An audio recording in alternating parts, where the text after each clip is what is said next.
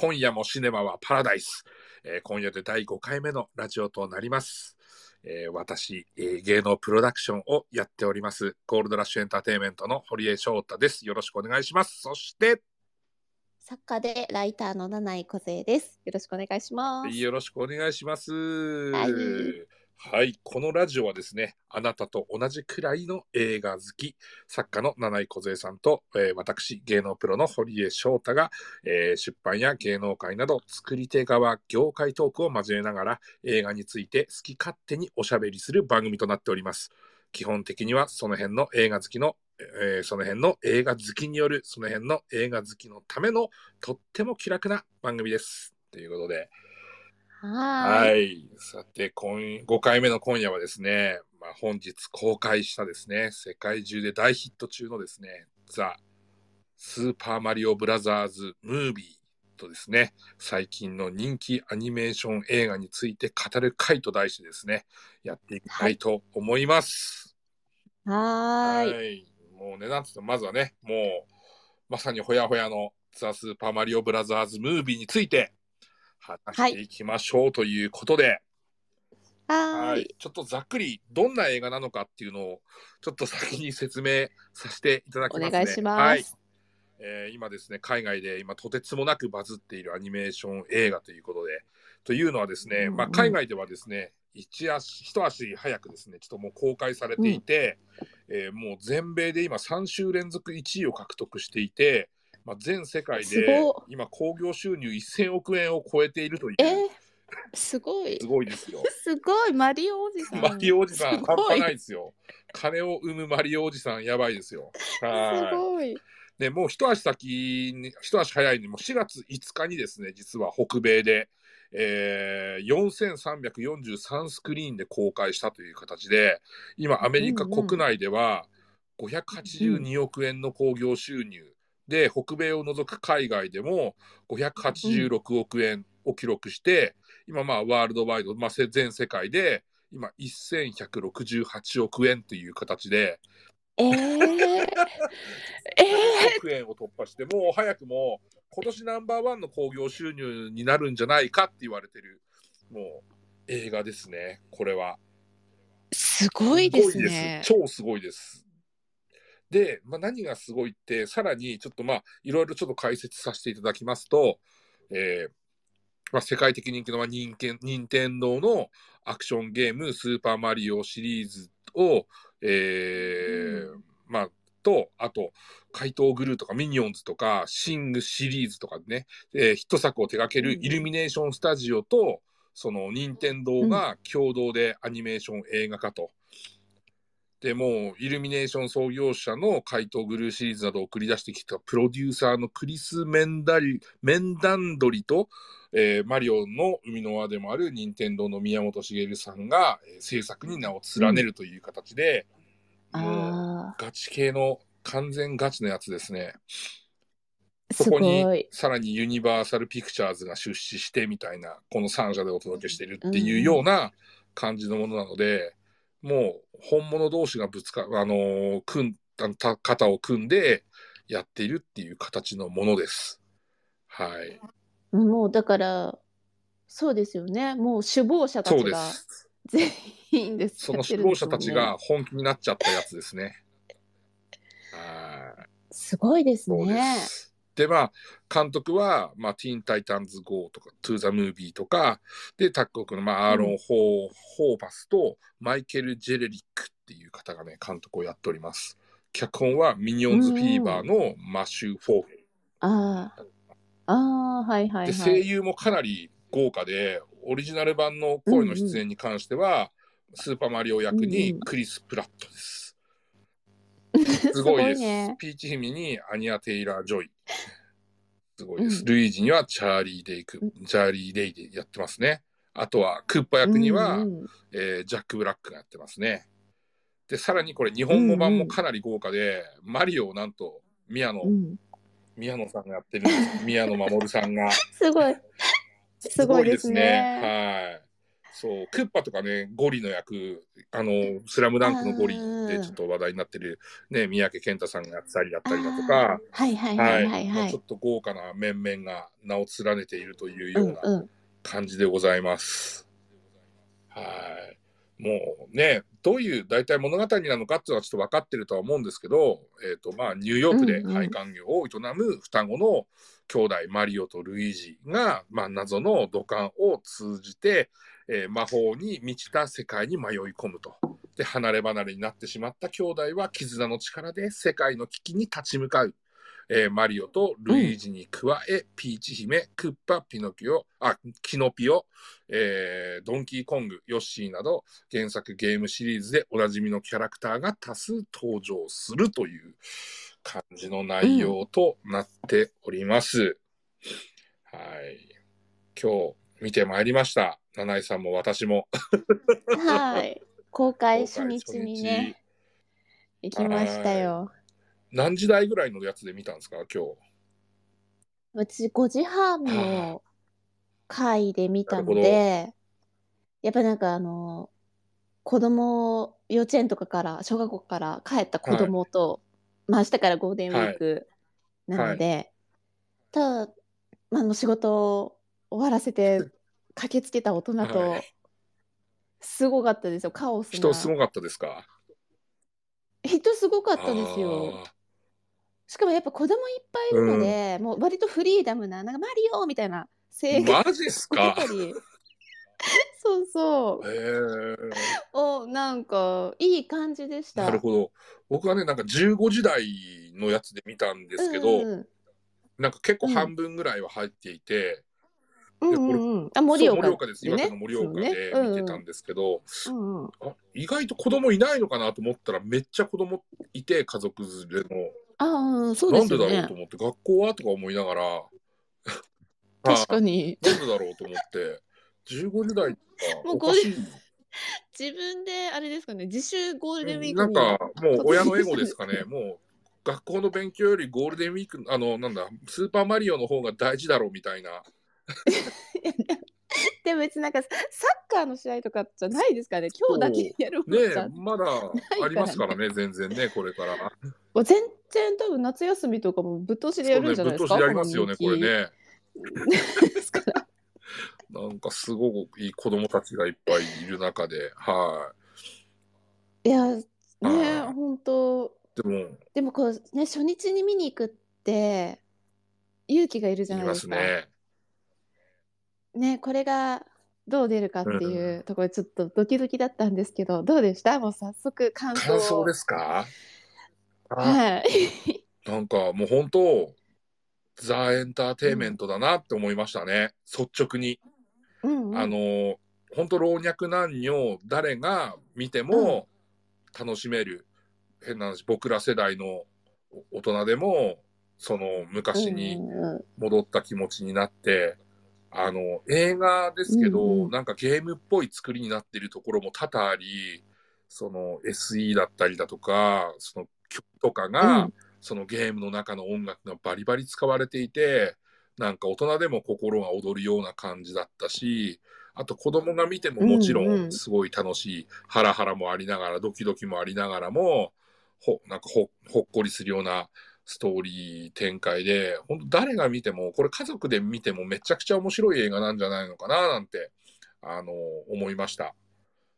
で、うん世界中でバズってるっていうのもうなずけるなっていう感じですね。うんうんままあ、うんうんストーリー的なもので言うと、まあ、めっちゃベタだなっていうか、なんかすごい読めるなっていうような、バリクソ読めるなっていう。いやなんかはい本当おですごい楽しかったんです,、けどなんか驚くほどストーリーはなないいですねね。。はい。ね本当なんかここ振り切ったなって気がしましたよね。あのマリオスーパーマリオブラザーズのゲームそのものというか、別にストーリー性はないじゃないですか。なんかそれに完全に振り切ったというか、こんなにストーリーないんだって思いながらもなんかビジュアルすごかったですよね。よ。かったっすね。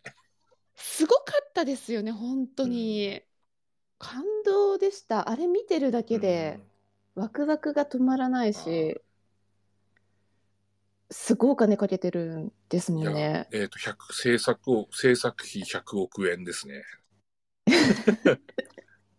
マリオのギャラですよ、それほすとんど。ごいですね、本当100億円ですよ、制作費。いや、すごかった。なんか、何なんですかね、あの美しさ。いやー、本当テンポもそうですし、スピード感とか、なんか、すごい、本当、えゲームに対するリスペクトがすごかったですよすごかったですね。やっぱり、こう、任天堂さんが、その日本うんうんのアニメーション会社とタッグを組まず、ユニバーサル・ピクチャーズとか、あとはね、あのーねイルミネーションとかと、こう、タッグを組まなければできない世界観だっていうのは、なんかこの映画を見て、めちゃくちゃわかりましたね。そうね。はい。悔しいけども。いけれども、はい。まあ、そんな予算をまずな用意できないですね。ね。技術はともかく、なんかマリオって私たちより上の世代でも馴染みがあるじゃないですか、もう今50代60代のそう人でもですね。もうゲームが一番初代最初、ファミコンから85年とかですからね、1985年。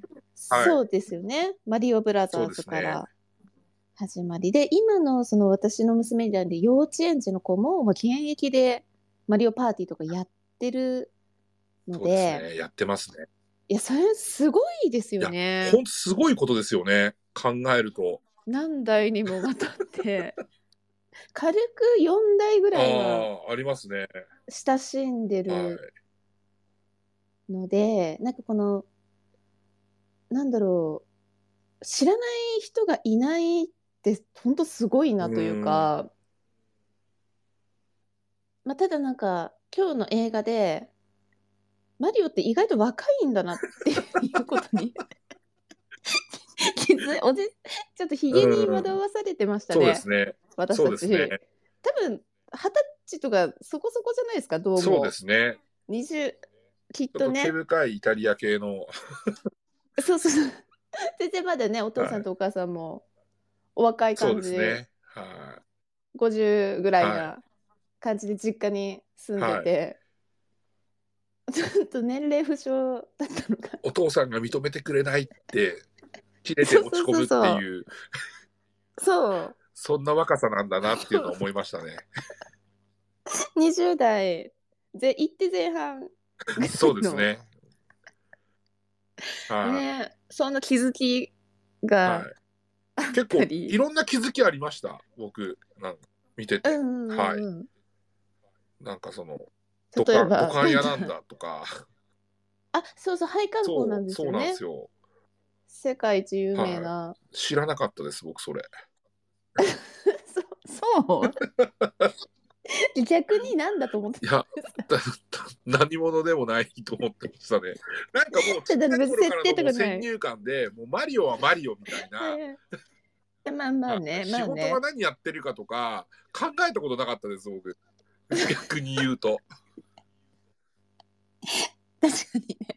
意外と、でもなんか思えば配管工ですよね。はい、。思えば配管工ですね。確かに言われてみればそうだよなみたいな。で舞台がニそうそうそうそう。ューヨークブルックリンなんだっていうのも初めて知りました。でも映画の設そう定なんじゃないですか？そうですよね。違うのかな？あれ初めてですよね。多分きっと。でなんかああいうなんていうんですかねメタバースじゃないですけど パラレルワールドじゃないですなんか結構いろんな映画のオマージュ入ってましたよね。はい。ね、い。ろいろと本当エブエブとかもですそうでし、すね。あのめね。でまたそれが現実世界に戻ってくるみたいなのとかもなんかマーベルっぽい感じの 雰囲気もちょっと一瞬感じたりとか。かなりマルチバース感がありましたね。あったり、なんかアクションがすっごいミッションインポッシブルなアクションがあったり、だ。シンシングな感じの、クッね、パが歌うところとかね。そうそうそうそう、あ、シングみたいな感じとかね、なんか遊び心に溢れてましたよね。うん、そうですね。なんかでも、やっぱ、吹き替え版で見たんですけど、うん吹き替えうん。版じゃない方でも見たいなってすごい思います。ああ、そうですうね。ん。まあもちろん良かったんですよ。吹き替え版も良かったんですけど、うんうやんうん。っぱりアメリカ版の方でも見たかったな、みたいな感じはありました。なんかどんなマリオなのか知りたいですよね。海外の人から見たマリオはがどういうキャラなのかっていうのも。そうですね。あとあの歌とかも結構良くて、なんかクッパののピアノのバラードよ,、うんよくなかったですか？あの曲。そうそうピーチ ピーチ、ピーチ、ピーチ。なんかすごい子供たちが大受けしましたよね、あれ。僕も笑っちゃいましたけどね、あれ。そうそうそうそう。三宅さん振り切ってるなとか思いながら、ちょいや、なんかちょっとクッパも愛っと嬌あありましたよね。ね。可愛かはいそうなんですよね。なんか、そう、も元歌聞いてみたいなっていうのはすごく。確かに。でもなんか、あれみたいですね。なんかその、海外版でもう台本作ったっていうよりは、なんかその、なんていうんですかね、その、脚本の段階でもう英語版と日本語版を2本同時で作ってたみたいですね。うんはいうんうんうん。そうそう。なんか翻訳したわけじゃない。うんだからまあ、通常の映画よりは絶対自然に、あの見れる映画になってるみたいですね。さすがメイドインジャパンっていうか、はい。逆輸入っていうそうで感じが伝わってきますよね。そうですよね。これなんか、翻訳ね、日本人としてはちょっと救われるところでもますよ。ありに。ますよね。うんそう。なんか宮野真守さんがやるっていうのも結構びっくいやびっくりりですよ。でしたし、やっぱね、イケメン役うんじゃないですか。そうですね。まあ、ちょっと面白い役も多いですけど、でもいつもの声の印象ともなんか違いましたし。そうですよね。そうなんですよね。なんか言われなかったら多分宮野真守さんだって分かんなかったかもしれない。あ、わかんなかったと思いまうんす。そう。で結構でも本当ね、あのー豪華な面々ですよね。うん、う。本当によかった。はいなんか、あとやっぱりそのピーチ姫が今時のハリウッド映画ですそうよね。ですね。あのいつも毎回毎回クッパ様にさらわれるっていうヒロインだったじゃない,、じゃないですか、ゲームでは。それがね、やっぱなんか今のハリウッド映画って、あのかつてのやっぱ救済されるお姫様って全部男性がやるんですよね。あのさらわれちゃう人。まあ、ミッションインポッシブルのベンジーとか、はいはいはいああいう系って絶対もう男性がやってもうヒロインは主人公の相棒っていはう感じ、完全に変わりましたよね。ねまさか俺僕は最初ピーチ姫を救いに行くのかなと思ったら、まさかのルイージでしたね。しかもなんかねルイージマンションはい。がちょっと、あのゲームもまたオマさージュされれてましてたるというか、ね。ホラーな感じも入ってるのも粋な入ってましたね。マリオカートも入ってた感じだったりし。。まあ、めちゃくちゃマリオカートでしたね。ワクワクし、あ、なんか、まあ、マリオカート始まるんだ思いましたね。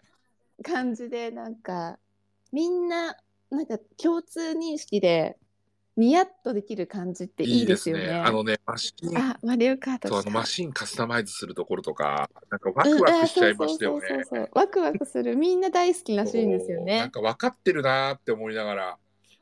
そうそううそう。そうな、あってもなくてもいい演出がすっごいみんなときめくっていう。そうなんですよね。よくあマリオ、ね、スマブラをね、バリバリね そうですね。そう、大スマブラがドンキーコングと 戦うみたいな、あの人間関係を崩壊させるゲーム。も あったり。本当。あとなんか変身もね、あ、タヌキ、タヌキマリオとか、あれマリオ3じゃん、はいはいはいはいこれとか思いながら、そうそう木の葉のやつだとかそう。思いながら、そうなんですよね。懐かしいなとか思いながら見てましたね。ね、音楽とかもね、嬉しいです嬉しよね。すぎる。ね、いちいちもう泣かせてくるねみたいな。いや、なんか嬉しいですね。こんなになんかゲームを大事に、なんかあの、ストーリーで凝ったことをするよりも、なんかゲームの良さを描き切ろうってう。いうんのが、なんか良かったですよね。で、狙いとしてね、先にはね、映画見た後、みんなでスーパーマリオで遊ぼうっていうところにああ、持ってきた。めっちゃややりたくなりますよ、ね本。当に。見てて。めちゃくちゃなりましたね。めっちゃやりたくな今日見た家族は今日家帰ってみんなで、うんうんうん。スイッチとかでみんなですマリオブラザーズやって遊んでると思いますよ。うん、あ、そう家族でそうですよね。でない人たちはこれを機に買おうかっつって買ってると思いますよ。いや、もうだって今スイッチ買えば全部ダウンロードそう。できますからね、昔できるのできる全部できるから。そうです。そうですよねはいもうそこ狙いじゃないですか。映画もバズらえすごせ、い。さらに元のあるゲームもまだダウンロードしてない奴らにもみんな購入促すみたいな。うんうん、確かにあ。ー。なんかやりたくなりますもん。なんか確かお父さん、今のだから小さい子とか、マリオパーティーとかマリオカートをやってるじゃないですか。スマブラとか。でもなんかそこで一緒にいた、見たお父さんとかが、あの、おひ披露したくなりますよね、マリオ3とかを。ちょっと、ほら、これっていうドヤ顔で。3からだぞ、ヨッシー出てきたのみたいなね。そうそうそうそうそう。あ、スリあ、あ4です、4 4。あの、スーフスーファミから。ァミの、スーファミ3、3じゃないですか？3はあれですね、あの、この浜よってよとかの。ヨッシーってで、あの、笛で。スーファミからか。ヨッシーはね、ススーファミあ、から。そっかそっか、うんそうでしたっけ？そうそうそう。そうだ。それを、やり、やって、うんなんかあの、いろいろお落ちるちくわんみたいなあありますね。あれとかね、うんこれだよ、これだよ、みたいな、お披露目だを。なもうあと、なんつうかね、僕はね、あれもめちゃくちゃ面白かったんですよね。6つの金貨とかね。ゲームボーイうんとかうんうんうんうんめちゃくちゃやった記憶ありますよ、マジで。なるほどね。堀江家はね、あれあ、りましたね。なんか単純なクリスマスプレゼントにうちの妹が6つの金貨買ってもらったから、はいはいはいはい6つの金貨、妹が主導権握ってたんですよね。ああ、なるほどね妹がやってるのをなんか指くわえて見てるだけみたいな、そういう思いがあるから、なんかね、6つの金貨に対する憧れが今でも強いっていう。あ、じゃあ、大人の本気ですねで、。今ならできちゃうみたいな俺、俺俺だけのだけの。6つの金貨。えーでも、ね、本当、すなんつかね、その、ポケモンとかそういうのにも全然負けない超キラーコンテンツなんですね、もうスーパーマリオって。ね、こんな、が海外の人もみんな知ってるんですね。いや、でも、ねあの、な、何でしたっけ、あの、ブラジルの、あの、うんオリンピックでしたっけの、の閉会式で、安倍はい首はい相はい。安倍総理がね、マリオで出てきて超盛り上がったじゃないですか。盛り上がってましたなんね。その時になんか初めて感じたかもしれないです。スーパーマリオっあ、て確かに。世界に通じる超スーパーキラーコンテンツなんだなっていうのを初めて感じて、で今回この映画で3週間前に公開されて、もうすでに世界中で 1000億円以上の興行収入があるっていうところに、もう確信めいたものを感じましたね。いやー、そうですよねす。ごいですよ、本当。多分世界一有名な日本人って言おうとしましたけど、イタイタリア人なんですよね。イタリア人ですよね。ね。確かね、はい。そうそうそう。そうですよ。イタはい。マンマミーヤって超言ってましたからね。あ、言ってた、言ってた、言ってた。言ってた、めっちゃあの、マリオカートのセリフが。マンマミーヤめっちゃ言ってましたよね。なんでイタリア人のヒゲの配管工のおじさん主人公にしたんだろすごいですよ ね。これは、なんでこうなったんですかね。う。ね、不思不思議ですね。いや、議。ねえ。宮本茂しかわからない世界です。このそういうのはね、生みの親ですからね。任そうですね。いやー、すごいな。いや、でもやっぱ、あの、批評家に酷評されてたじゃないですあか。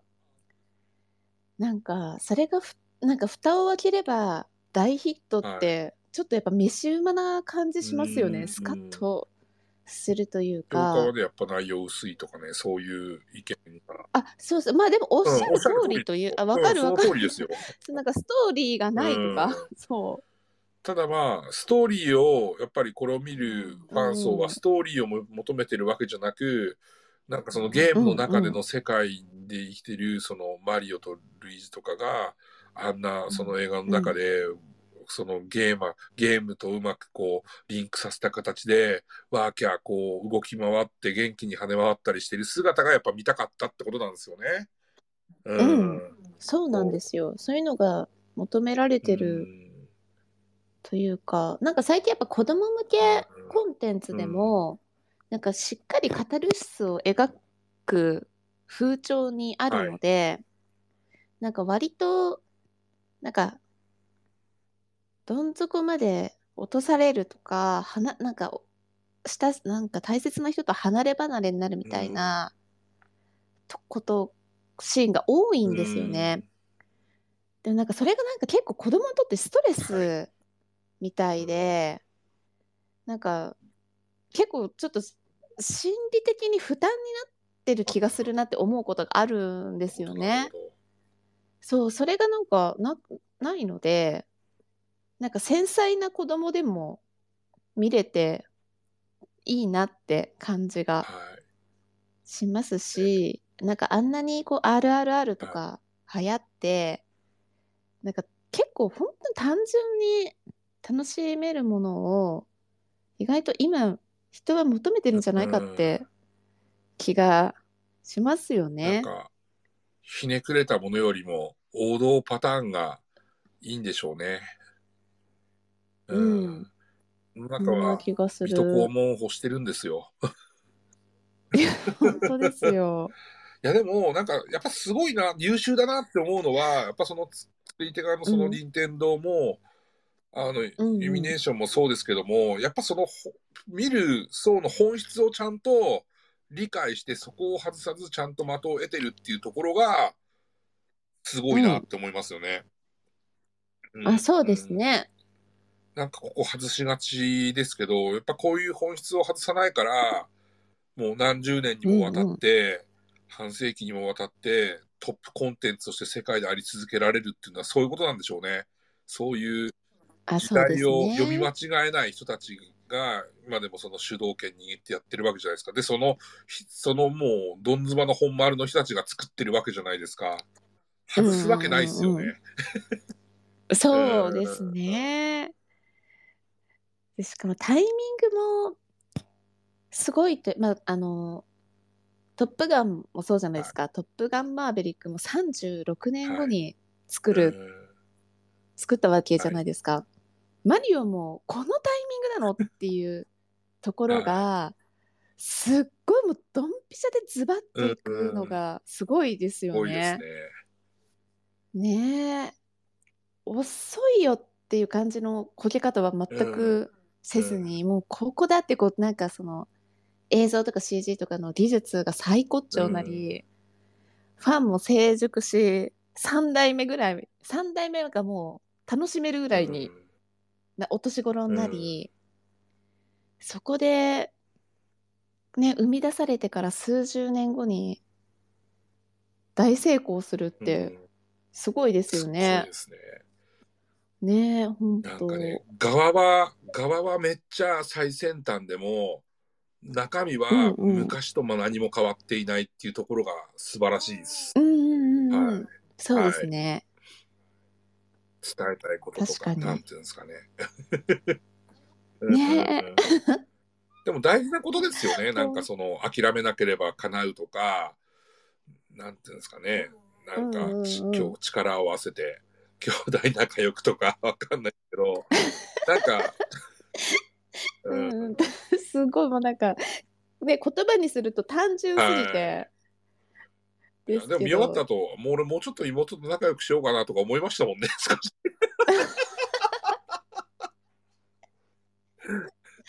まさかのね、あそこで。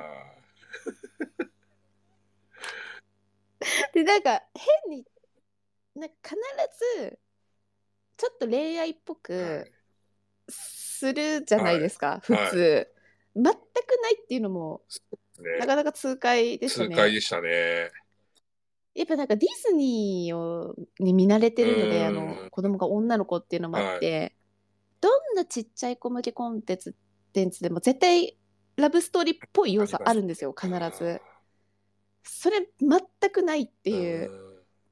まあ、クッパとはね、まさかね、あの、あんまネタバレするとあれですけど、ピーチ姫はくっつかない。うんのは分かりきってるんですけど、なんか、ふまあ、ディズニーだったら、絶対なんかマリオといい感じにうんなりますよね、普通はね。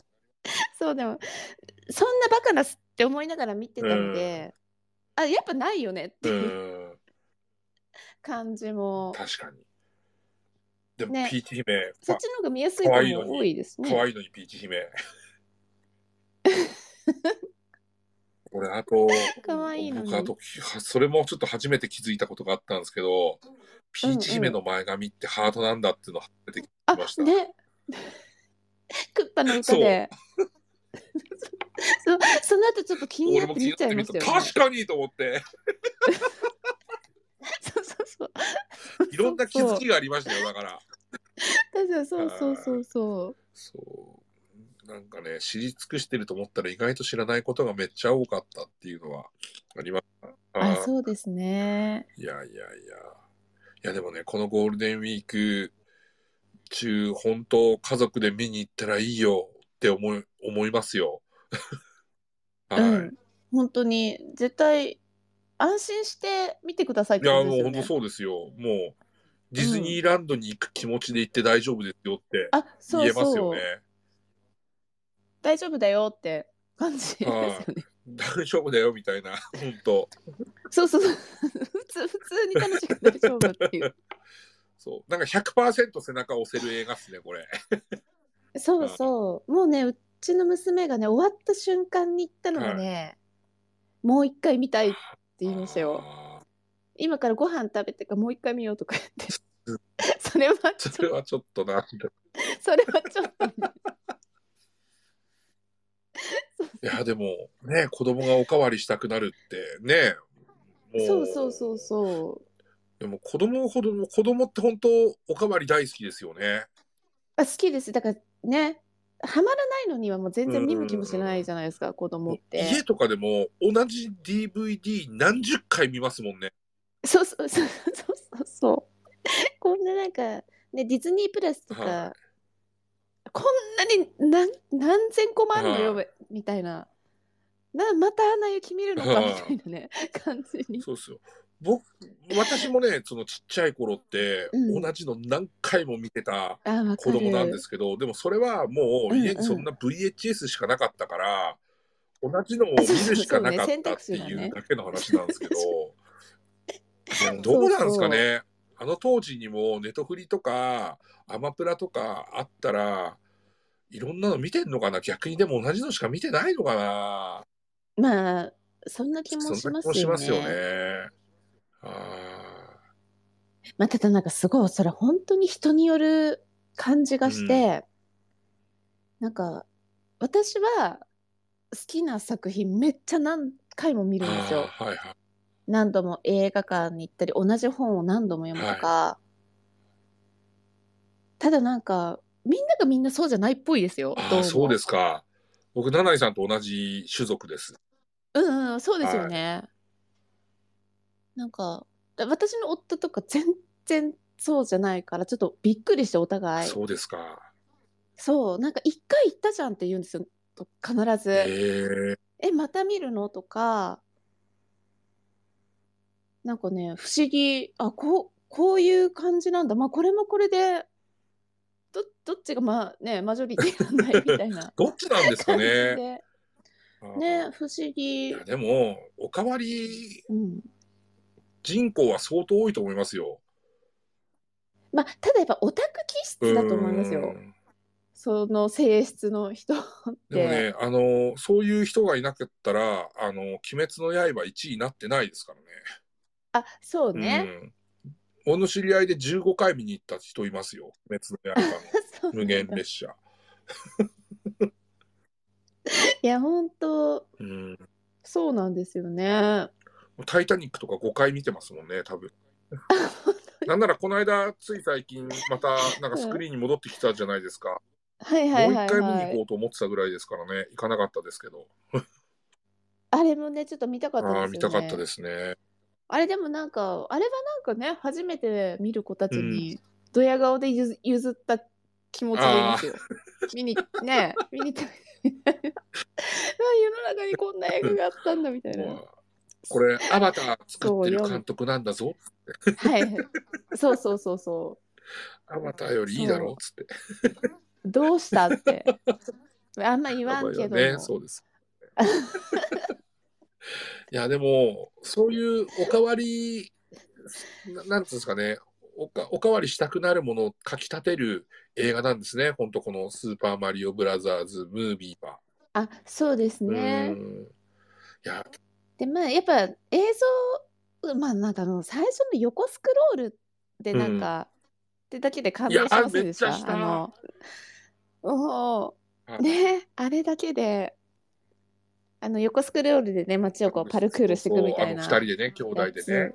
そうそうそうそう、それだけでこう、もううんね、まさにあれがマリオの本質じゃないですかそうで。すね。だそのそのねゲーム要素をちゃんと映画の中に取り入れてるっていうところは、すごくワクワクするところでしたね。そうなんですようんね。いや、もう、素晴らしいですよ。制作陣。もう、なんかありがとうねですよね。。ねはい 批評家には受けないかもしれないですけど、確かに映画評論家には。まあね。でも、ちゃんとファンの気持ちをちゃんとしっかりわしづかみしていたっていうところが、さすがですよ。はい。ね、大衆のためにあるわけですからそうね。映画は。うん、本当これこそザ・エンターテイメントですよ。うはい。んうん。なんか、仕事としてもこっから学べるものってすごくあるような気がしますね。うんそう。本そ当なん、ね。自分主導じゃないですよね、完全に。あ、そうなんですよね。エエゴではないい。全く。なんか作品に対する愛ですよね。あとフファンに対するに愛するねね、すごく感じましたね。そうなんですよね。だから、こういうアプローチって間違いじゃないなって思いますね。はい。うんうんうんうん。うんやっぱり、うん、批に。評家は50点つけたとしても、ね、周りの見た、ね、一般ユーザーの人たちがみんな A ランクをつけてるわけだから、この映画は A ランそうでクなんですすよ。いや、本当ですよ。興行収入が物語ってますからね。はい。うんもう、なんていうんですかね、その評論家がもう100点をつけた映画でも、興行収入が全然いかないものもありますからね。ありますよね。変な話、エブエブはここまで届かないですからね、興行収入は。あ、そうですよね。本当本はい当。じゃあ、興行収入を稼いだものが全て勝ちなのかって言ったら、それは違うかもしれないですけど、でもあくまでエンターテインメントって小ビジネスなわけだから、そのビジネスっていう観点で言うと、完全に正義っすよね。そうですね。本当本当。そうなんですよ。これ、日本でもどうですかね？売れますかね？ね、ちょっと日本、いや、絶対売れるんじゃないですか？ヒットするとうん思いますよ。なんかツイッター見てる感じ、ちょっと初動は弱いんじゃないかななんてちょっと軽く思いましたね。あーそうなんだうんまあ確か動員とかちょっと弱い。うんようなちょっと気がしましたね。なんかもなんかツイッターとかでいろいろ検索した感じ、はいはい。もっと書いてる人多いんじゃないかななんて。うんああ、なんか思ったら。ドッカンと。うん。それでもやっぱね、マリオをね、生み出した国としてはうんね、ちょっそうですよ。と、アメリカの500億超えてほしいですけどね。いや、人口の鬼ね、滅超えろぐらいのね、もうね。そう、私、そうだ、きね、鬼滅とかね。もそうっもうジブか。リじゃねえ鬼滅じゃねえみたいな。マリオだみたいな。私、単純に全然マリオが好きですけどね、鬼そうですよ。滅よも鬼滅より全然好きです。そうなんですよね。そんな血が好きじゃないんで。そうそうそうそうそう。そうなんですよ。残酷すぎて、引いてしまうそうなんです私がはいいるので。僕もそうなんですよねあんまね血が多いやつとかねあんまり好きじゃなくてうんうん。なんかよく、ね、子供が見てるなって思いません、うんいや思いますねってまあまあ首とかどんどん吹っ飛んますよね。でくるじゃないですかつか。冒頭で開始5分で家族みんな死んでますからね、血まみれで。そうそうそあーう。そうなんですよだからうちね。の甥っ子とか姪っ子とか全く見ないですね、鬼滅は。ああ、そうですよ歌が好きだけねど、。見たくないって言いまはいすね。はいはい。あ、そう、やっぱね、うんその鬼滅ごっことかはしてるので、うん幼稚園とかで、キャラとかセリフはよく知ってるんですよ。でもなんか内容は理解してないですよね、うん見てない。そう、見ないっていう。な最初の1回見てもトラウマだったみたいですね。うんうんうんうんうん。マリオ見たらいいんですよ。マリオ見た方がいいですよ、マジで。はい、そう。本当にち。なみになんか、あの、1個目1個、あれですよ、あの、すずめの戸締まりとかも見に行って言ってるんですけど、ああ、そうなんはい、だ。めっちゃ面白かったって言ってますからね。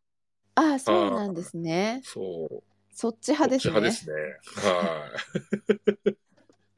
いや、でもそういう意味で言うと、ね、脱線、脱線つうかね、あの、マリオの話だけじゃ、あれじゃなくてあれですけども、で、最近のなんかアニメーション、日本のやっぱアニメーション映画ってかなり優秀だなってなんか思うんですよね。うんなんか、ヒット作がすごく。く多いというか、ザ・ファースト、スラムダンクとかもね、すごいじゃないですか。今、中国とかでえげつない、中国、すなん中国すごいですよね。えげつないバズり方してますね、中国。なんで、なんでだろう？なんでなの？なんか、みんな好きだった人たちが多かったっていうあ、うん漫画とアニメ。はい。みんな、アニメをみんな。スラムダンク、あ、はいそうなんだ。スラム、韓国もすごいですね、すスラムダンクファン。めっちゃコスプレしていってますもんね、みんな。あ、してますはいね。すごいな。日本以上のはいね盛り上がりを見せてますね。見せてますよね。見ました？ファースト、ザ・ファーストスラムダンク。あ、見ました、見ました？めっちゃ面白かった。めっちゃ面白かった俺もです。2回見ちゃいましたもん。おかわりしまししたね。なんか、安安西先生のステッカー欲しくて2回はい目見ちゃう。はいはい。タプタプステッカー欲しくて見ちゃった。はいはい。いやー、なんか、ですごかったですうん、ね。なんかでもこれもマリオと共通してる部分ってもう分かってるストーリーじゃないですか。うんうんそうそうそう。そうなんもなんかですよ。こう発狂したりとか、あとはちょっとその別の角度からこう見てるというか、はいはいうんうん。ねえ、いやー、ねえ、でも、スラムダンクもすごい良かったですよね。なんかアニメーションも前ね、なんか一一番最初公開前に声優も一新しててって、なんか昔のアニメファンを冒涜してるぐらいのね、酷評がすごくあった中で、ありましたよね。でも公開公開したらね。すげえいいみたいな。いや、なんか漫画、漫画が動いてるっていや、漫画が動い。てると思いました。いや、本当に、うんあの、俺帰ってから、やっぱ見ちゃったんですよね、三能線。俺コミック持ってるんで、ちゃんと。うんうんうん見たら、もうず、描写一緒ですよね、本当小回りとかがすべて。だから、その、漫画の小回りで見てるやつを、そのまま流れて見てるような感じですよね。だから、アニメで見ると。リアルで見ると、こういう感じなんだ、みたいな。うんすごい。やっぱそれも、ね、時代が追いついたというか、んそれをね、井上先生がやりたいことがそう。できるところに満を持してですよしかも何ねが。すごいって、なんかね、ドラゴンボールになってないのがすごいんですよ。要はその、あ漫画で見てた時も、いや、ちょっと高校生でここまでできるわけねえだろうがよって思いながら見てた部分も若干あるんですけど、アニメーションで見たら、うんうんうんあ、でもウィンターカップとかであるか、これって思って、なんか、あリアルっぽいなっていうのをすごい感じて見れたんで、なるほどなんかね。ア、アニメとリアルの間をなんか通ってる感じがすごくして、うんうんうんうん。なるほど。いい、良かったですよね。よかったで。す。あとね、僕最近見たやつだと、超一押しが、七井さんにも言ってますけど、ブルージャイアント。ああ、みたいですね。ジャイアントはめちゃくちゃ良かったっすね。うあそうなんだ。そう。まあ、ブルージャイアントっていうのは、まあ、2013年から小学館ビッグコミックで連載開始している人気ジャズ漫画なんですね。うんうはい。なんかこう、仙台に暮らしてる高校生の宮本くんがジャズに魅了されて、で、毎日一人河原でテナーサックスを吹きながら夢を見て、卒業と同時に上京して、みたいな。で、そこで仲間と出会ったりとか、その地元の同級生が上京してきて一緒に、こう住んだ中で一緒にバンドを組んでみたいな、それで世界目指していくみたいな、そういうサクセスストーリーみたいな感じのやつなんですけど、これがね、またね、もうずるいくらいね、心に染みるんですよね、本当ええそうなんだ。やっぱ劇場で絶対見ないといけないやつですね。いけないやつですね、ご極上、極、ね、なんとか上映みたいなやつまだやってるので、行った方がいいです、本当しかもなんか、なんか拍手、拍手、拍手していい上映があって、近くの映画館で。えー、なんかライブシーンの後に拍手ができないストレスが半端じゃないんですけどっていうわかるわお。客さんが、なんかコンサートのつもりで見てると、ははーってなりますよね、きっと。拍手したいみたいな。てかあの、どうぞ拍手をしてください、上映やって、はいはいはいはいはいはい。そうそう、じゃあそれを狙っていいやこうか、な。絶対行った方がいいですよ。え、行きます、行きます。はもう、なんていうんですかね。やっぱ映画館じゃないと、あの音圧は感じられないので、ああ、うんそうですよね。なんかその音に圧倒される部分もやっぱあるんで、なんかその音楽、音でやっぱ感動しますよね。すごい言葉いらねえなって、あそうですね本当そういうことだなと思います。あとなんか、主なんか声も結局うんうん役者がやってたりとか、まあ山田裕貴とか間宮祥太朗とかがやったりしてるんですけど、うんうん、これがまたね、うんうんすごくいいんですよね。あ声優さんではなく俳俳優優ささんがやってるっていうところの、なんかその熱量が、なんか、すごく僕は良くて、まあなんかアニメっそぽい感じじゃないでしょうねなんかね役者さんう、の生。生身をな感じが、ちゃんと人間って感じがすごくして、はい。うんうんうん。なんか、ね、声優さんがしないってことではないんですけども、うん、なんかうんうんうんうん役者っぽい人にこう当てた、役者にこういうなんか声を当てさせたっていうのはなんか理解できましたね。ちなみにこう主人公のこの山田裕貴とかずっと昔僕担当してたことがあって、実は山田裕貴の初代マネージャーみたいな感じなんですよね、僕。あそうで、連絡すごいじゃないで連絡。先普通にしてて、ついつい10年ぶりぐらいにあいつに LINE しちゃうっていう。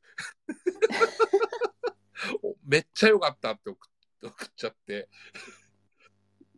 そうなんだ。いいな。タイが見てるよってきて。て、まさかと思ってあでも僕まだ全然まだまだですみたいな。いただいてもらってるだけなのでみたいな。もっと頑張りますみたいな。こういうやつだから仕事来るんだよなとか思いながら。いや、はい本当ですそうよ。なんですよね。なんかそういうのもなんか山田のそういう成長とかそういうのもなんか感じちゃって、なんか余計もう終始涙を。ああ、そうなんだ。たあー、見たい映画いっぱいあるこれな。はね、見てほしいです。いや、そうです。絶対見ます。あの、優先はい、順位1位そうにですよ。なってるあのね、ゴールデンウィーク映画がいろいろこうはい始まったタイミングじゃないですか。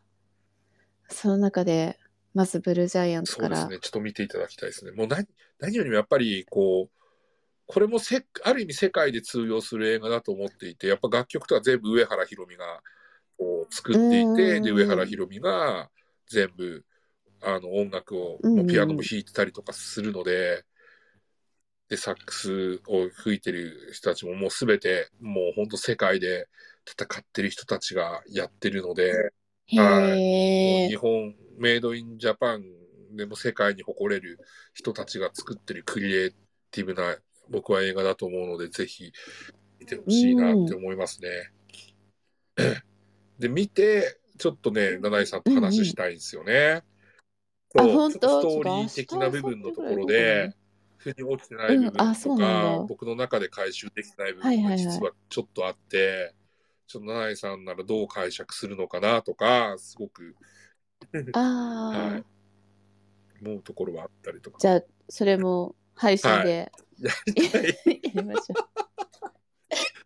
でも明日、明日、明後日とかもしかしていける気がするので。いやもう本当、いよいよゴールデンウィーク映画に、こう、追い出されるかもしれませんよ、本当に。そうそうそうそう。そうはいなんですよ。だから今のうち、そうですね。これはもう本当ねあの、ちゃんと映画館で見てほしいです。そうですね。すずめの戸締まりも、なんかすごくいい映画だったんですけど、まあ、ぶっち、これは、うんうんあの、あの、アマプラでいいっす。いいっす。いい映画ですよ、すごい。はい。いや、なんかね、そろそろね、あの DVD が発売されるそうですね。じゃあ出ますね。配配信もいや、でも、始まる。新海誠さんって本当この人って天才だなって思います。本当。うんああ、なんかその震災をテーマに、ここまでのプロット、ここまでの、なんつうんですかね、本を作るっていうのは、もう、どんな頭してんだろうって、純粋に思いました、見終わった後。へえ、そうなんですね。まだね、上映してるんですよね微妙に。やっぱりね、人気映画はい。なのでそうで。すね。ちょっと、うんこれもなんか、あの、アマプラ出たら、ちょっとぜひ見てもらいたい。そうですね。本当は映画館で見たいけど、限限界がね界があ、るじゃないですか、やっぱりどうしても。時間は有限ですから、マジで。そうそうそう、予算もね、今映画高いですからね。そう2000円はい。かかりますもうもうよね。月曜日とか狙って見てますからね、僕は。そうそうそうですよね。そう、1900円はちょっとみたいなね、ありますよね。そうなんですよ。往復のね、電車賃とか駐車場代とか、ポップコーンいろいとかね。ろ ポップコーン今日なんかマリオだから、ちょっと、なんか甘いやつ食べようと思って、キャラメルのポップコーン食べなくなっましたね。はいはいはい。いやもうね、すごいこん、こんなにポップコーン率高い映画初めて見ましたよ。全員持ってるみたいななんか、キッキャラメ。ルポップコーンがすごく合う映画でしたよ。そうそうそう、むしゃむしゃむしゃむしゃうん。至るとこそうろで。。いつも俺コーヒー飲むのに、今日コーラ選んじゃいましたね。うん。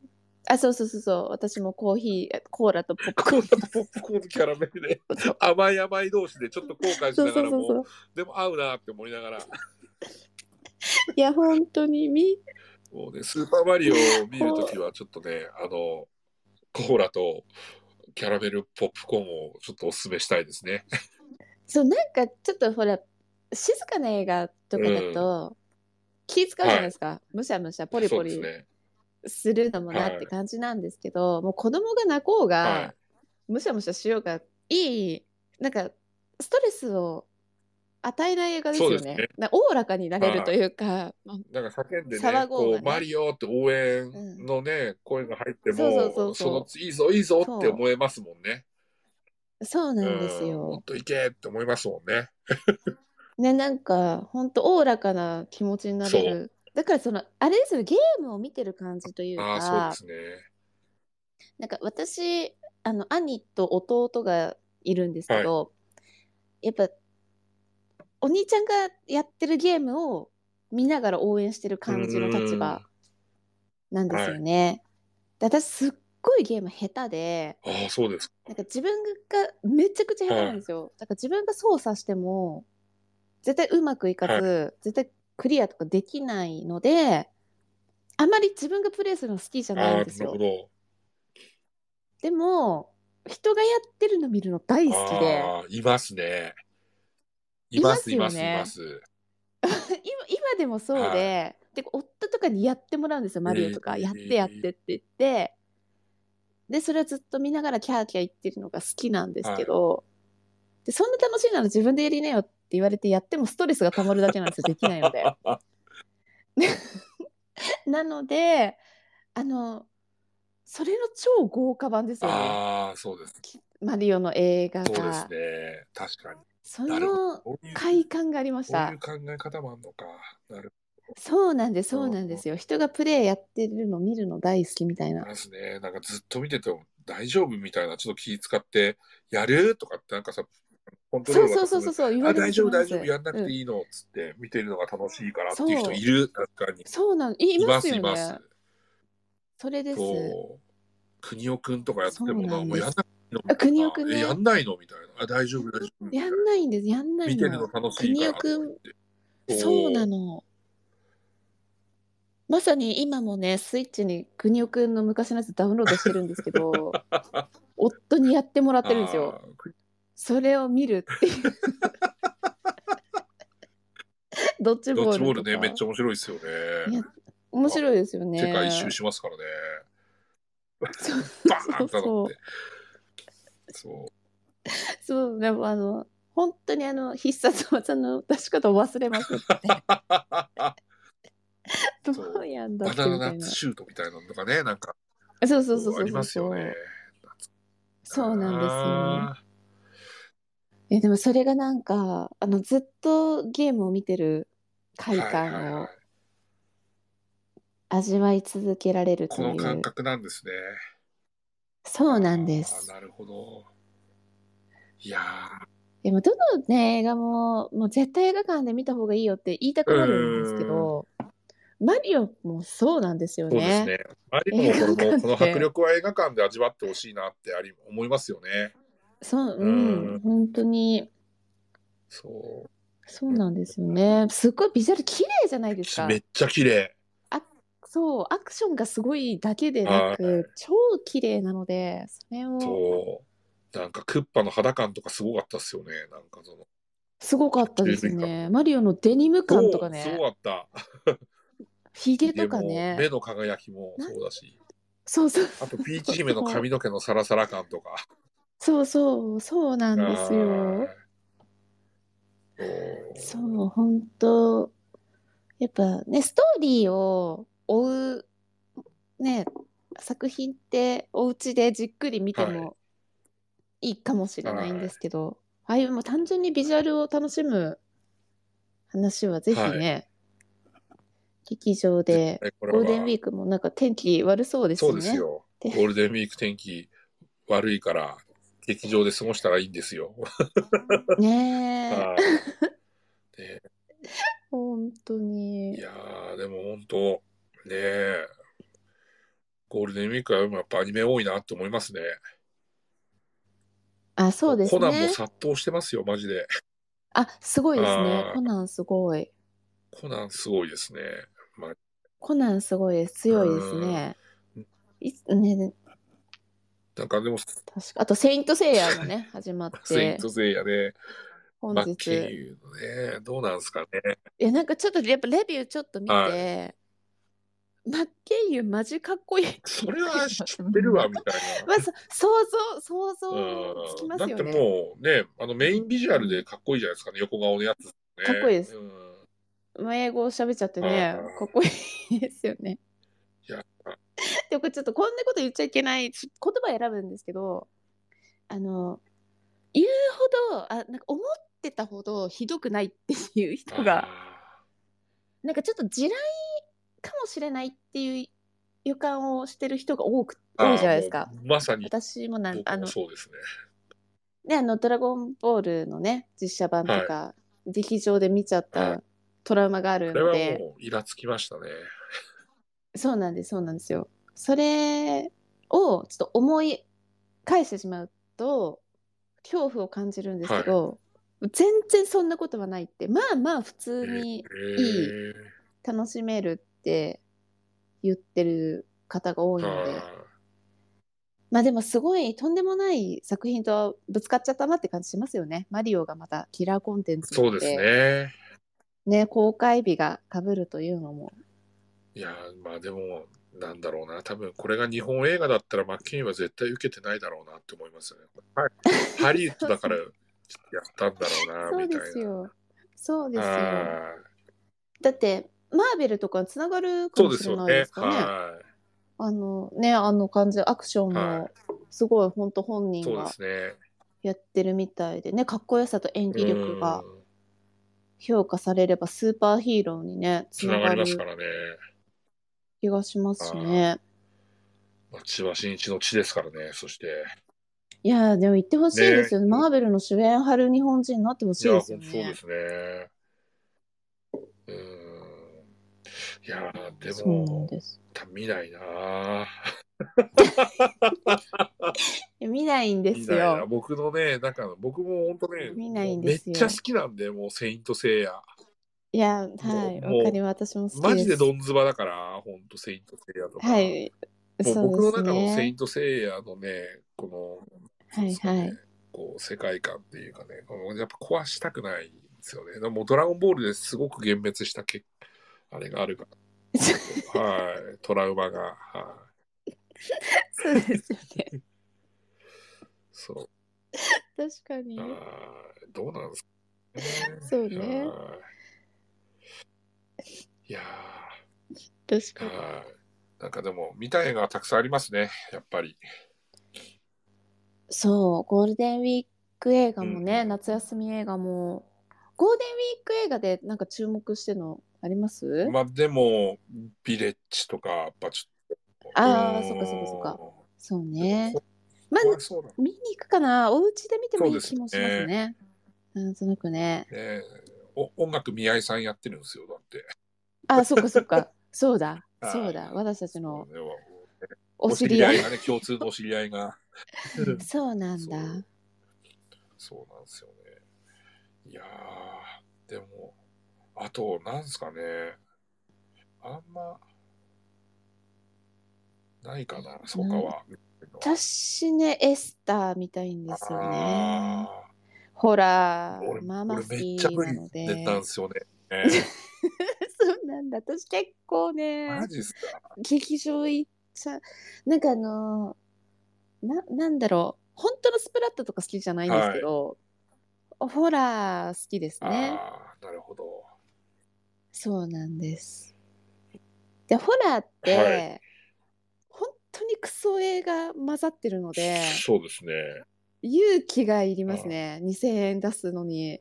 僕あのね、音とかで脅かすやつとかね、超ダメなんですよ、はいはいはい。はいはい。あーあなん もある意味、ー、キャってなっちゃう俺キャあのキョンシーとかもダメですからね、言ってしまえば。ああ、そうなんだ。あのルール外してくるやつとかとかもうありえお札貼ってんのに目開けていきなりこう襲いかかってくるとか、いやいや、お前それ元も子もねえだろみたいな。確かにそう確かにそうね。なんですよね。あとはなんだろうな。日本映画だとね、やっぱあれですね、ちょっと銀河鉄道の父はね、やっぱ岩手県としてこれは見に行かなきゃなと思ってますし、なるほどね。やっぱ地元のそねう。。あとは、そうですね、ゴールデンウィーク明けますけど、やっぱターはね、絶対行かなきゃな。あ、タターはねそうそう、はいそうね。そうターは絶対ですね。ターを見たらね、主演女優賞。についてちょっとやりたいですね。やっぱりケイト・ブランシェットはね、しあ、そうでおすね。美しゅうございますから。そうそう。はこれがね、主演ね、アカデミー賞を取いる本来、んじゃないかと。ちょっとね、年が悪かったですね。2000そうそうそうそう。じ95回じゃなかったらっていうのはありますね。いや、だからそろそろ私たちもね、96回についてね、。そう、考え始めないといけない そうですよ。ですよ。マリオ、マリオとかどうなんでしょうねい。や、アニメーションあるんじゃないですかね。もし長かしたらね、編、長編アニメーションン。あるんじゃないですか。ね。はいあとはわかんないですよ。ワイルドスピードとかもあるかもしれないよ。ああ、そうんね。ワイルドスピードもね、5月ですよ。来月です。確かな、何か、何かに絶対あります？ね。撮影賞とかね。ワイルドスピードは必ず入ってきますからね。そうですよね。で、その興行収入、今、マリオが1位かもしれないじゃないですか、2023。ただ、そのやっぱミッションインポッシブルあやるのでもう予告出てましたよ、今日。うんね、そこでどうなるかみたいな感じもししますよね、興行収入的に。まあね、ミッションインポッシブルはアカデミー賞は全然関わらないんですけどもしないですからね。関わらないんです。そうそうそうそう。もうね、あの、トム・クルーズはね、もうね、無縁なんですよね、あんまりね。そうなん、そうなんですよ。そうなんです。それだったらビン・ディーゼルの方が全然可能性あるんじゃねえのみたいな。そうそうそうなんですよ。ね。もうね、もう、こんなかっこいいハゲいないですからね。もうブルース・ウィリスかビン・ディーゼルだろうって、こんなかっこいいハゲはみそうなたいなんね。ですよ。ちょっと、ね、どんどん似ていくんだよな。寄っていく寄っていく。二人、寄っていくそう二人。ちょっとワイルドスピードもね、ちょっと全部見てるからね、ちょっとこれ見なきゃいけないな、みたいなね。これも。そうですはね。いあと、トランスフォーマーもやるんですよね。あ、そうなん新だ。しい新シリーズととして。へえ、へ僕、隠え。れトランスフォーマーファンなんで、あ、そうそうなんですすねち。ょっとね、これも見に行かなきゃいけないな、なんて思ってますね。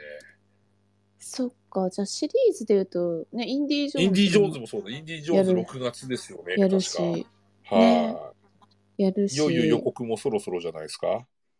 そうですはね。い。なんか若返り CG をすっごいずっと使ってるんですって。へえすごい、8割ぐらいとー。かマ、ジっすか？C、そう、CG で若返らせてるらしくて。じゃああれじゃないですか？効果、撮影効果賞とかその辺とかもしかしたら入ってくる。あ、そうね。うんあるかもしれないですそうそうだっね。てね、あの、ザ・ホエールでもそういうところで270キロ作ったところでね、あれはだって CG も若干あれですよね、絶対。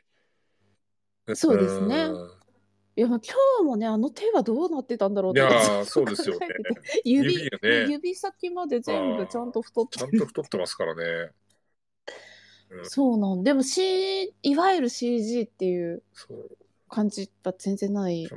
ちゃんとデブの動きでしたからね。あの、デブにはわかるんですよ。これちゃんとデブの動きかどうかって。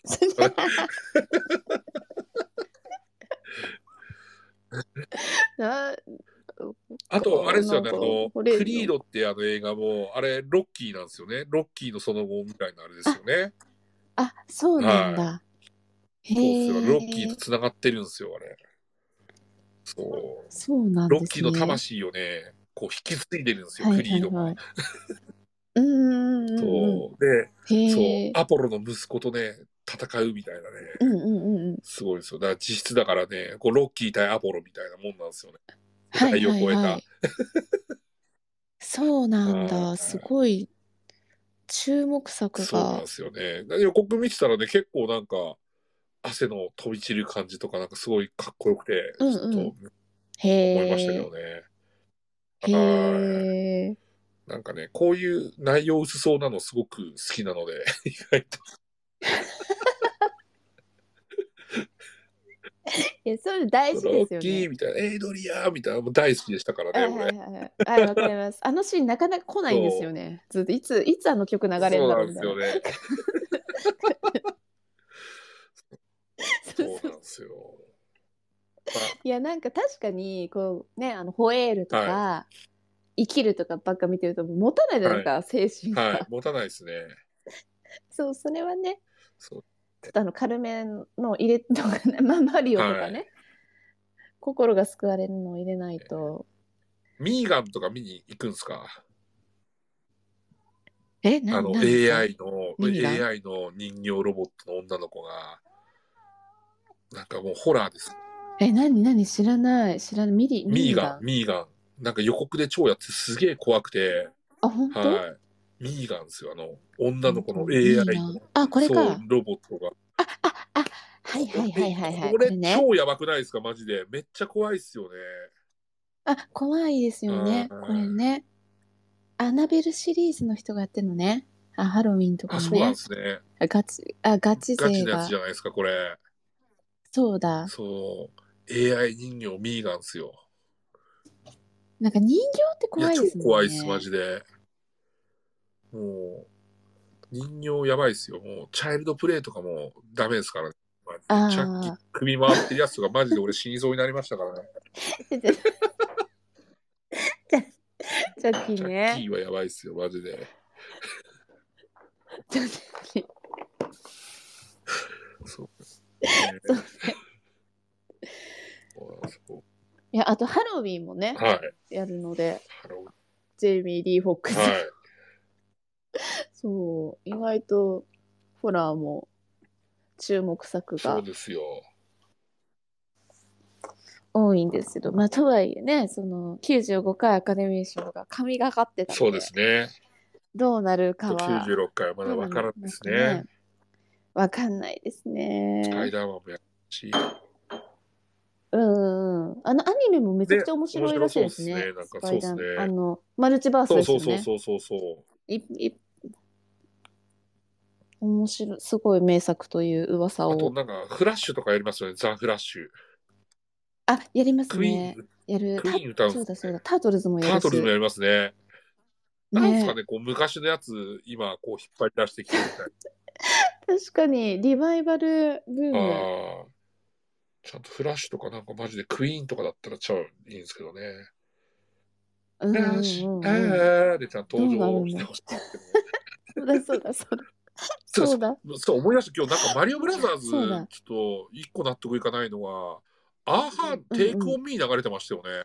あ、流れてましたね。はと思っ流れてましたて。それはなんかね納得いかないなと思って。あれ、あれ、なん、なんなんあとだろう。流 ACDC とかも流れててれてましたね。あれ、な、どういう意図があ分かなんんでこれなったんだろうとかですね思。ってはい余計耳につきましたよねなんか。なんか気づいてないだけで意図があるのかなってちょっと考えちゃいました。はい。なんでだねろママリオ楽曲のの中になんかね、う。普通夏メロが入るっていうねなん。かね、もう埋もれたかったのになんでテイクオンミー流れるんだろうみたいな。余計耳につくじゃないですか、テイクオンミーとか、もうあのイントロとかで。うん、気になります。気になる。宮本茂が好きだったから入れたんですかね、それが。ここぐらいエゴ言わせてみたいな。に深読みしちゃいますようんね。なんで、なんか意味があるのなかなんですかバとンドのやつの ACDC じゃん、これとか思いながら。なんか、あれですかね、こう、中年に対する過剰なサービスですかね。なるほどね。ちょっと、中年喜ぶんじゃねえかみたいな。そうそうそうそう。好きだろ、中年は。テイクオンミーって勝手に思われてるんですかね。好きだよって。大丈夫、ちゃんとサビの最後の高音のところまでちゃんと流すからさ、みたいな。そうそうそう。チャッカチャカしたね、新生のね、こう時代を感じる。今、今でもね、最近のアメリカの音楽もああいう感じ、80年代の彷彿させるメロディー、シンセサイザーのメロディーラインめっちゃ流行ってますからね。あ、そうですね。すねごい時代はなんか繰り返してるんだなって思いますよ、だから。ね。うん、そうですね。こんだけリバイバルももあれば。う、ねなインディ・ジョーンズやるなんて誰も思ってないですからね。本当ですよハリソン・フね。ォードやれるのみたいな話じゃないですか、どう考えても。もう80代ですからね。ロッキーに至ってもできないからね、なんかその魂をやっていう設定でクリードっていうか、黒人のクリードになりますかそうらかね。そうか。そっか。さすがにロッキーやっちゃったらおかしいですからね。おかしいな完全におかしいですよね。おかしい。そっか。もうね、なんか日本映画とかも行かないですか、何か。全然行く習慣がないんですけど日本。の映画に。ない。ねないジョジョ好なき。としてちょっとね、こう、岸辺露伴とかちょっと、軽く気になるなっていうのはありますけどね。でもまあ、そうですこれ別にネットフリでいいね。やとか思っちゃうんですよね。そうなんですよ。あそう、なんかね、戦争映画をね、見に行くことはありーますね。はいはいはい。日本映画はいだと。はいはいはいはい。なんか、なんだろう、日本の一番長い一日とか、センメリやってますよ、今ああ。いう、あ、そうそう、そうだ。そうセンメリやってますね。あ、ツイート系でね。そうですよ。あ、そういうのはね、見てみたいです。午前10時の映画祭とか好きなので。そうね。えーちょっとまあ、目白押しですよ、本当でも。ねうんでもなんか、あれですよね、画質はめっちゃ綺麗になってますよね、昔の映画とかも、今。あ、綺麗になってねますよびっくりするくね。らい、やっぱその、なんですかね、デジタルリマスターリングのやっぱりうんうん。技術ってかなりすごいんでしょうね、今のやつって。みんな綺麗になってますもん。すごいですよね。になね。なんかデジタルで撮ったものを綺麗にするっていうんだったら理屈がわかり、わかるんですけど、フィルムですもんね。フィルムなんかあんなんて不思議ですよね。ね不思議ですよね。うん。すごいな。なね、いろいろな見に行きたいですよね。昔のやつとかもね。なんか今こんだけやってるわけですからね。ね。なんか言い方あれですけど、誰かが死ね死ねばその作品やりますもんね、映画でね。そうそう。あ そう、それかなんかね、こう、インディ・ジョーンズみたいに、ね、ミッション・インポッシブルみたいに、あた新作があるとね。過、去作上映とかしてくれますからね。うん、そうなんですよ。いやー。まあでも、ターかな。ターね。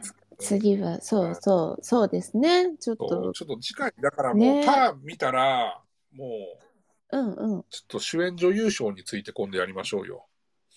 やりましょう。ターが5月末。5月の12とかじゃなかったでしたっけ？ちょっと待ってくださいね。あ、そうですかね、その辺かな。5月12ですね。なんか、5月12か。じゃあ5月12に見れたらいいんじゃないですか、私。そうですね。5月、そもそもちょっと待ってください。5月12そもそも、しかも金曜日じゃないですか、5月12。なんとそう。そうそうバッチリですね。今日と同じパターンですいけね。んのかな？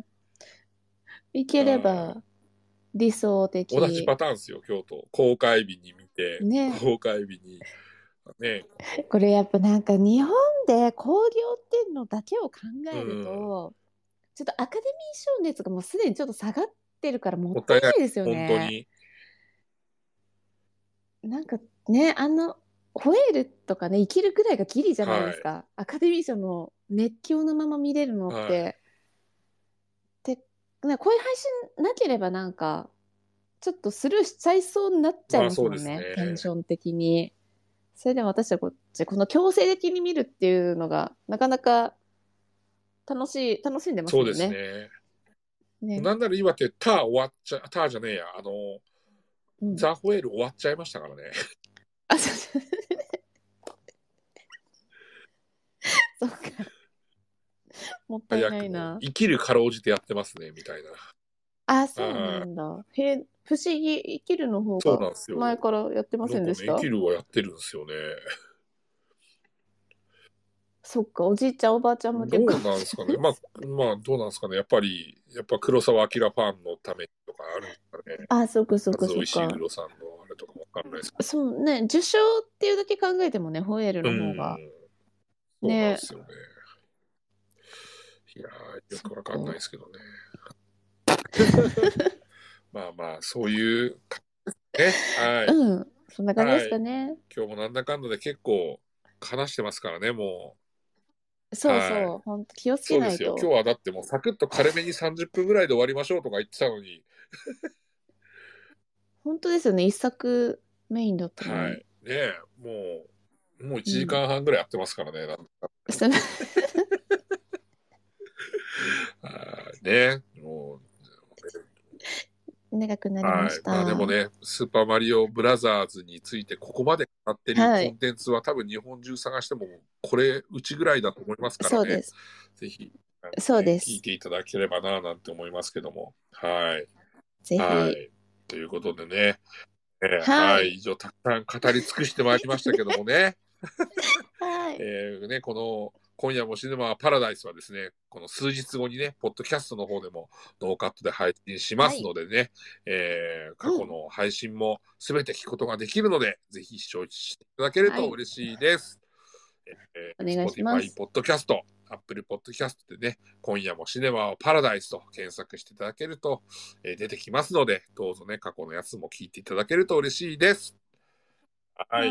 ということで、本日もどうもありがとうございました。私、ありがとうございま堀江した。翔太と、七井小勢でしたどう。もありがとうございました。ありがとうございまでした。